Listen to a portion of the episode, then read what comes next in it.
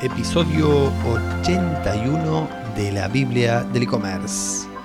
Y los martes vamos a hablar de marketing online para profesionales. ¿sí? Todos los martes vamos a hablar para ayudar a que consigan sus primeros clientes, aquellos abogados, contadores, desarrolladores, docentes, martilleros, ingenieros, mecánicos, electricistas, carpinteros, empresas de construcción, médicos, etcétera, etcétera, etcétera. Para todos ellos, los martes vamos a conversar sobre cómo conseguir más clientes. Bien, y en el episodio de hoy lo vamos a dedicar a los contadores, ¿sí? ¿Qué debería ser un contador para ganar sus primeros clientes o sus segundos o, en, la etapa que esté? Eh, creo que le va a venir muy bien este episodio a todos aquellos que que están trabajando en carreras afines, ¿sí? como administración de empresa o recursos humanos, inclusive hasta los que hacen secretariado, creo que mm, les va a venir muy bien este, este episodio para, conseguir sus primeros clientes. Bien, vamos a conversar un poquito sobre inbound marketing, ¿sí? Eh, algunos tips. Em, vamos a conversar un poquito sobre publicidad, herramientas esenciales. Bueno, le voy a ir dando una lista de, lo que para mí debería ser un contador para empezar a conseguir sus primeros clientes. Ah, por cierto, antes de que me olvide, recuerden que en mi página web, en mi blog, elvigo.com, ya se pueden suscribir a mi lista de correo para recibir un aviso cada vez que se publique un episodio nuevo en mi podcast y no te lo perdés. Bueno, esto me lo pidieron muchos porque no siempre abren Spotify o la app favorita y se pierden los episodios. Así que nada, les dejo ahí eh, elvigo.com y pueden registrarse en mi lista de suscriptores. Bien, entonces, ¿qué debería hacer un contador para ganar clientes por internet? Por lo general, los contadores suelen especializarse en alguna rama del negocio, ¿sí? no siempre hacen todo. Eh, hay algunos que se dedican en, acá en mi país, en Argentina, a las empresas grandes, este, otros a los monotributistas, a los más, más chiquitos, eh, otros se dedican a hacer jubilaciones y así, hay diferentes ramas. Eh, por lo tanto, como hacemos de costumbre, vamos a crear un escenario y vamos a suponer que estamos hablando de un contador que está empezando desde cero y quiere tener sus primeros clientes. Y se quiere dedicar a la gestión y asesoramiento, ¿sí? gestión y asesoramiento de clientes que venden productos por internet, es decir, comercio electrónico de todo el país. ¿Ok? Entonces el contador quiere conseguir sus primeros clientes de todo el país y va a atender a personas que venden por internet. Pero este episodio también le va a servir a aquellos que apunten dentro de la ciudad, ¿sí? Porque más o menos eh, vamos a utilizar la misma, la misma estrategia y los mismos tips son válidos. Bien, yo para eso hice una lista de tareas, ¿sí? Em, en las cuales las dividí en dos, en dos este, bloques. El primero es el, trabajo a largo plazo, eh, es más pasivo este trabajo, ¿sí? se hace una vez y luego se va actualizando y, em, por ejemplo, dos veces por semana la frecuencia de actualización. Y en el otro bloque tengo uno más activo a corto plazo, ¿sí? para conseguir clientes a corto plazo. Yo recomiendo hacer los dos porque se van a tentar mucho en hacer el a, largo el a corto plazo y nada más. Pero haciendo los dos se combinan y juntos generan muchísimos más, eh, más clientes, ¿sí? Eh, generan más confianza en el cliente. la verdad que yo recomiendo hacer esto por experiencia propia. ¿Sí? Bien, lo primero que tenemos que hacer es el perfil de empresa, ¿sí? el Google My Business, supongamos fulanito de tal, contador público o contador público fulanito de tal, ¿sí? ese va a ser el perfil, el nombre en Google My Business. Si no saben lo que es o si no, no escucharon los capítulos, en el episodio 75 y en el 80 hablo sobre eso. ¿sí? Están muy buenos también. Lo segundo, una web personal. ¿Sí? Si no lo saben hacer, si no saben ustedes hacerlo, pueden eh, contratar algún desarrollador, algún, alguno de estos creadores de páginas web y que se los hagan. Total, es, al ser estático es mucho, muy, muy, eh, un sitio web estático es mucho más barato que una tienda online. ¿sí?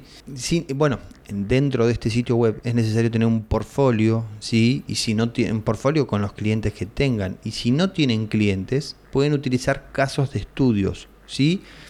Para generar estos casos de estudios se pueden alimentar de experiencias ajenas y contar la solución. ¿Qué sería una experiencia ajena? Bueno, en alguno de los grupos de Facebook lees un comentario que ha eh, referido al tema este, contador, AFIP, etcétera, etcétera, etcétera. Y eh, podés tomar ese caso y utilizarlo para generar este, los casos de estudios y cómo vos solucionarías ese problema. Esto es incluso si, si, si tenés clientes, eh, la suficiente cantidad de clientes para llenar tu portfolio, también te recomiendo hacer esto. ¿sí? Los casos de estudio funcionan muy bien para todos aquellos que ofrecen servicios. Bien, bueno, esto lo pueden hacer en WordPress si se animan, si no contratan un desarrollador y si no, si no tienen un mango y, están arrancando y no tienen para invertir, Google Site lo recomiendo siempre. Pueden armar ahí una paginita y empezar a laburar. El día de mañana, cuando tengan unos mangos, se eh, hacen la mudanza a un, a un WordPress, a, a una página propia, ¿sí? personal. Bien, dentro de esa misma página van a tener que tener un blog, ¿sí? Donde eh, vamos a hablar de temas imperecederos. Esto se refiere a la importancia de tener un contador como monotributista. Es un contenido que no va a tener vencimiento, que el día que lo encuentren va a seguir siendo útil ¿sí? para la persona que lo lee. Esto en mayor medida, ¿sí? temas imperecederos. Y en menor medida, utilizar temas más este, del momento, ¿sí? temas perecederos sería. Las dos combinadas también a mí me gustan, funcionan bien porque te van trayendo un poco más rápido el, perecedero, el tema del momento te trae visitas más rápido y el imperecedero te trae a largo plazo todo el tiempo. Se puede escribir mucho sobre estos casos, es lo mismo que le decías arriba eh, anteriormente, eh, con los casos de estudio, ¿sí? sacando dudas que dejan los usuarios dentro de los grupos de Facebook o de YouTube. En YouTube dejan muchos comentarios y se pueden sacar de ahí, ¿sí? Incluso en los diarios digitales también deja la, gente deja algunas consultas, qué sé yo, cuando hay alguna noticia de AFIP acá en Argentina, abajo hay una ristra de comentarios de personas con dudas. Yo recomiendo mucho copiar esos comentarios y responderlos, ¿sí? Crear una entrada, una publicación en el blog y responderlos, porque más temprano que tarde alguien va a tener la misma pregunta y la va a buscar en Google y nos van a encontrar a nosotros. ¿Sí? Esta es la estrategia de crear el contenido. Bien, una fanpage en Facebook, ¿sí? se puede refritar el contenido del blog y utilizar también micro contenido. En vez de publicar el contenido completo del blog, vas publicando pedacitos. ¿sí? Tienen que ser fáciles y rápidos de consumir. Acuérdense que Facebook e Instagram son la madre de los, del contenido cortito, chiquito, poquito, 30 segundos, 40 segundos, lo más rápido posible, ¿sí? Y lo más claro posible también tiene que ser. Con lo cual, para Facebook, lo que sugiero son videos de dos minutos, ¿sí? Rápidos de consumir, fáciles. Este, bueno, esto, esto que les decía. En Instagram vamos a crearnos un perfil, vamos a utilizar mucho las publicaciones tipo carrusel, ¿sí? contando historias y los casos de estudios. Estos mismos casos de estudios que vamos recolectando de los grupos, de los comentarios de personas que están con esa duda, los llevamos a Instagram y los convertimos en carrusel. Esto lo pueden hacer con Canva, esta herramienta que la uso yo para hacer prácticamente cualquier cosa. Recuerden utilizar mucho hashtag para que nos vayan conociendo. ¿sí? Ahí va a haber que hacer una lista de hashtags de, relacionados al tema que tenemos y, ir trabajándolo.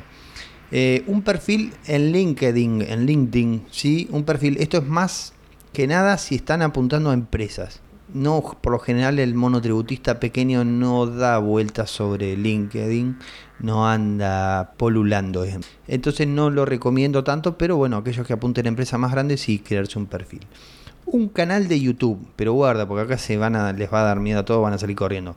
Un canal de YouTube escuchen, donde se respondan preguntas que las personas hacen. De vuelta, lo mismo, vamos a trabajar con el contenido que la misma, eh, los mismos potenciales clientes están preguntando. La estrategia de esto en realidad no es que las personas, no es tener muchas visualizaciones en YouTube, no es salir a, a competir a otros videos, no. La estrategia de, tener el canal de YouTube, con, yo creo que con unos 20 videos eh, va a sobrar, ¿sí? va a haber que tomarse el trabajo de hacerlo, una tarea, y lanzar este, el, el canal con 20 videos. Y la estrategia más que nada va a ser que los potenciales clientes nos conozcan respondiendo preguntas que son comunes. ¿sí? He visto canales de YouTube donde el contador habla de cosas que, viste, vos decís, pero escúchame, a mí que me interesa esto. Bueno, entonces, responder exactamente los temas que están eh, tratando las personas, los potenciales clientes. ¿sí? Con unos 20 videos, no más, creo que va a andar muy bien para que las personas nos conozcan. También se puede hacer videos relacionados al contenido del blog, ¿sí? que también va a llevar un poco de lo mismo, este, pero son más extensos y por lo general llevan más tiempo hacerlo. De todas formas, a largo plazo, a largo plazo es, un, eh, es una herramienta súper poderosa. Esto, todas esto, estas cosas que acabo de nombrar son a largo plazo, son herramientas, eh, eh, es contenido que vamos a dejar para que a largo plazo nos vaya generando potenciales clientes. Ahora toca el bloque de a mediano y corto plazo. Esto es más activo y esto hay que hacerlo todos los días. ¿Sí? Y por, este, bueno, hasta que tengamos un, flujo de clientes que realmente ya no podamos atender. Pero mientras tanto, si tenemos tiempo, nos sobra el tiempo, hay que hacer esto que les voy a contar en este bloque. Grupos de Facebook, ¿sí? dentro de estas mismas consultas que encontramos de las personas que están preguntando cosas este, referidas a nuestro tema, vamos a ayudar a esas personas. Pero recuerden una cosa, no vamos a ir a venderles nuestro servicio, nuestro asesoramiento o nuestra gestión. No, no vamos a vender, vamos a ayudar a las personas. Esto es branding, ¿sí? Y, y da resultado a mediano y largo plazo. ¿Cómo funciona esto? Cuando yo ayudo a las personas, ayudo respondiendo cosas y le estoy dando realmente la respuesta correcta, ¿sí? las personas en, tu, en la cabecita de ella empiezan a guardar tu nombre. ¿Sí? Y eh, a ver, si este trabajo se hace bien, es increíble lo poderoso que es. El tema es que lleva mucho tiempo hacerlo. Por eso yo recomiendo unas 4 o 5 consultas por día, ir respondiendo va, va, a dar buen resultado. Esto es branding, ¿sí? Y da resultado a mediano y largo plazo. Además, cuando nuestros comentarios en los grupos, las personas les empiezan a dar me gusta, le empiezan a, empiezan a comentar, empiezan a responder nuestros comentarios, Facebook dice, mira, este tipo está dejando comentarios, o está, este tipo o esta tipa, eh, está dejando comentarios interesantes, porque la gente está interactuando con los comentarios, con lo cual lo que voy a hacer es mostrárselo a más personas porque evidentemente está dando comentarios, está dejando comentarios que son eh, muy buenos para la interacción. A Facebook le encanta la interacción, quiere que las personas interactúen, ¿sí? Bien, en Instagram, eh, recuerden que estamos hablando del bloque activo para hacer todos los días, ¿sí? En Instagram tenemos el perfil listo en Instagram con los carruseles, con las historias y qué sé yo, y ahora tenemos que salir a promocionar nuestro Instagram. Y yo creo que la mejor manera, además de los hashtags, ¿sí? que tienen que utilizar, hay que ir dejando comentarios en publicaciones con consultas relacionadas. A ver, de todos los ítems que le marqué anteriormente, Instagram es el menos importante, es el que se puede noviar, el que si bueno, no tengo ganas de laburar con Instagram, lo podemos dejar de lado si no tenemos tiempo. Porque no, no, creo que sea una red social donde podamos llegar a, eh, a crecer demasiado. A no ser que tengamos una buena estrategia de contenido, una buena estrategia de marca, donde lo vayamos trabajando, que hay ejemplos que sí le ha funcionado pero hay que tener mucha más, este, mucha más experiencia, mucha más cancha para hacerlo. Con lo cual, de todas las opciones anteriores, Instagram es el que podemos dejar de lado si no tenemos ganas de, de, de laburar con él. Bien, dejar comentarios, sí, ir ayudando, no van a vender, lo que van a hacer es ayudar a las personas, esto funciona de la misma forma, branding, sí, las personas ven tu nombre, le llaman la atención, entra a tu Instagram y chusmea, ya te tienen en cuenta, ¿sí? Después cuando vean una publicidad tuya van a decir, ah, este es el chabón, o esta es la mina, o este es el flaco, la flaca, o lo que sea, que había dejado comentarios y que, este, que ayuda a todo el mundo, que sabe un montón, ya tienen más confianza y ya los vas a convertir a clientes mucho más fácil. ¿sí? ¿Qué otra cosa me queda? Eh, publicaciones en el marketplace de Facebook. Cuidado con esto porque puede ser contraproducente si no se cuida la imagen ¿sí? en las publicaciones. Pero está funcionando, ¿sí? si, publican alguna este, asesoramiento gestión, eh, hacen algo, un diseño más o menos simple, que no sea sucio, que no, que no tenga demasiadas letras, algo bien simple, te puede dar resultados, ¿sí? Repito, cuidado con esto porque puede ser contraproducente. También pueden decir, ah, este es el que publica en Marketplace, no tiene, no tiene clientes, está desesperado por clientes.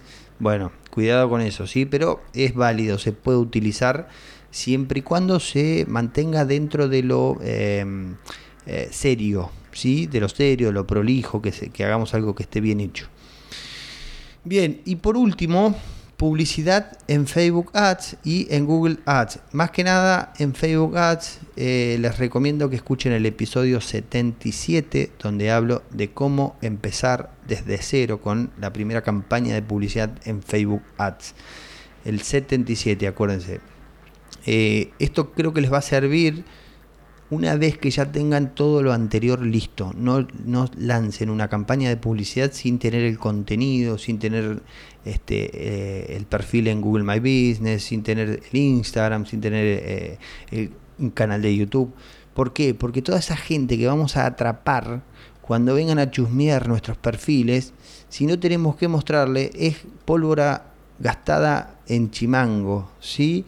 Están desperdiciando su dinero eh, y no va a estar cumpliendo la estrategia que, necesitamos. Lo que necesitamos es que nos conozcan. Entonces largamos una publicidad, la gente viene y tiene contenido para mirar. ¿Qué contenido? Bueno, estas preguntas que están en boca de todos, estas preguntas este, muy comunes que todo el mundo se hace, eh, ahí estamos, consumen ese contenido se guarda la marca, sí, la marca personal en la cabeza del cliente y más adelante nos van a tener en cuenta cuando necesiten un contador. ¿Sí?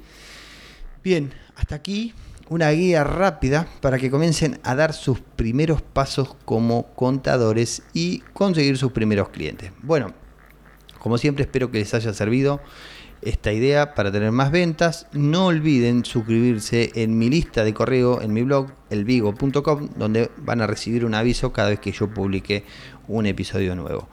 Gracias por escuchar hasta el final y si te gustó este episodio, entonces ayuda a otros emprendedores compartiendo el link. ¿sí? Siempre va a haber alguno que necesita una mano, tirale el link este que lo escuche. Y bueno, hasta aquí todo por hoy. Mañana vamos a conversar sobre qué conviene usar, si Google Ads o Facebook Ads. Así que te, te espero en el próximo episodio de la Biblia del e-commerce. Chau, chau.